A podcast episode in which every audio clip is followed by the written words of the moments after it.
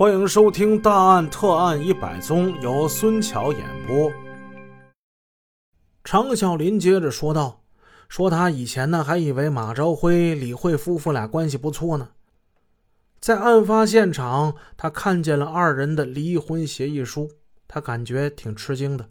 而且那协议书还不止一份呢，俩人咋还闹离婚呢？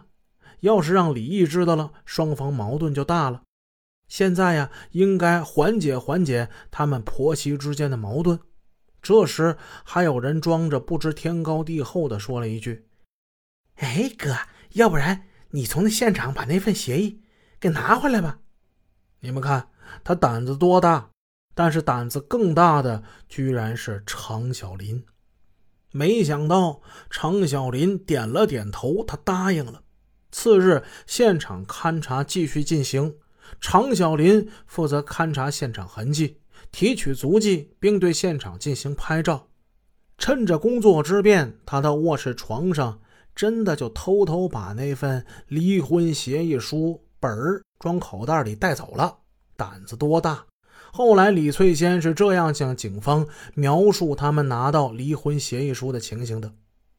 常小林到了北关宾馆三幺六房间，从口袋里拿出那份离婚协议书给了我。他当时说：“离婚协议书我带回来了。”然后我们就一起到了李慧的三幺零房间，给了李慧。李慧接过来，当场就给撕碎了。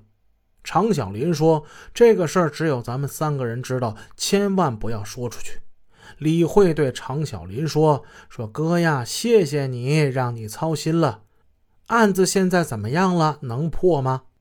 常小林的回答是这样的：“你好好休息啊，专家都到了，你别操这个心。”在事发十一年之后，记者见到了常小林，他问常小林：“当年你为什么会做出如此荒唐的事情？”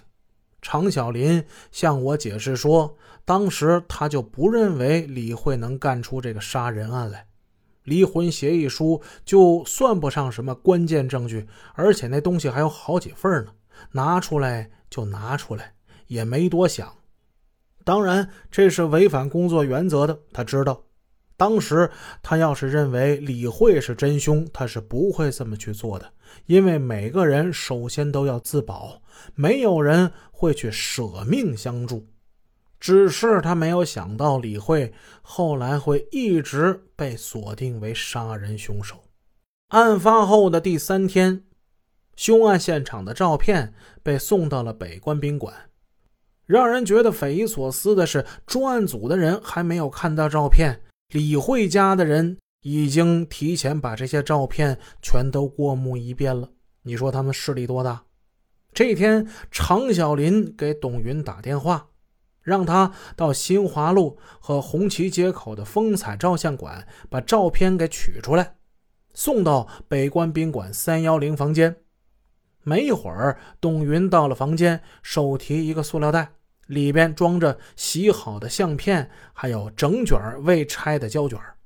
见了常小林，董云说：“照片已经洗出来了，放到他手中。”当时董云环视房间，屋里坐着李翠仙、李慧的三姐、四姐、哥哥，以及李慧的同学马小玲和她丈夫孟凡军。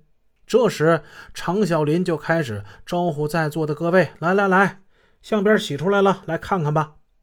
这时，董云走进套房的里边，他看见李慧坐在床上，旁边还坐着他两个同学。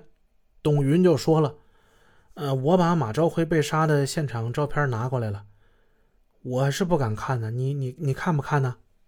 李慧摇头说：“我不看。”董云和李慧打完招呼之后离开房间。常小林先拿照片给李翠仙看，李翠仙说：“哎呀，那血淋淋的，看那干什么呀？我怕看了以后晚上做噩梦啊。”李慧其他姐姐们看过照片之后，一副恐惧的样子，说：“马朝辉那脖子都快给砍断了，死的太惨了。”常小林坐在旁边，笑眯眯的看着这群受到惊吓的女人们。看过照片之后，送走了程小林，大家就来到里屋，七嘴八舌的就问李慧：“哎呀，那现场那么多血呀，你你回家之后看到现场，你不害怕呀？啊，妹子，你咋不跑呢？你，哎，你看你平时那么胆小，你怎么敢在家里打电话呀？难道你就不怕那个作案的人还没走啊？”哎呀，他要是真没走，噗噗给你两刀，把你给捅了，那可怎么办？这样的问题，后来刑警也问过李慧。李慧的回答是：“是啊，一般情况下发生这种情况都是惊叫呼救，赶快跑开的呀。”这是李慧的原话。可是李慧她这胆子是哪儿来的呢？不光是警方。从案发一开始，李慧的家人也在私底下嘀咕：这起案件不会真的就是李慧干的吧？案发之后，在公安局上班的李志华从单位回来，感觉很郁闷。他听到了许多有关妹妹的争议，他生气地跟李翠仙等人说：“就凭他淡定的啊，在现场打三个电话，大家都说是他干的。真要是他呀，还不如让他去死吧，买包耗子药。”让他自杀。脾气暴躁的李纯泰听了这个传闻之后，更干脆：要是真是他杀的人呢，就枪毙他。本集已播讲完毕，感谢您的收听，下集见。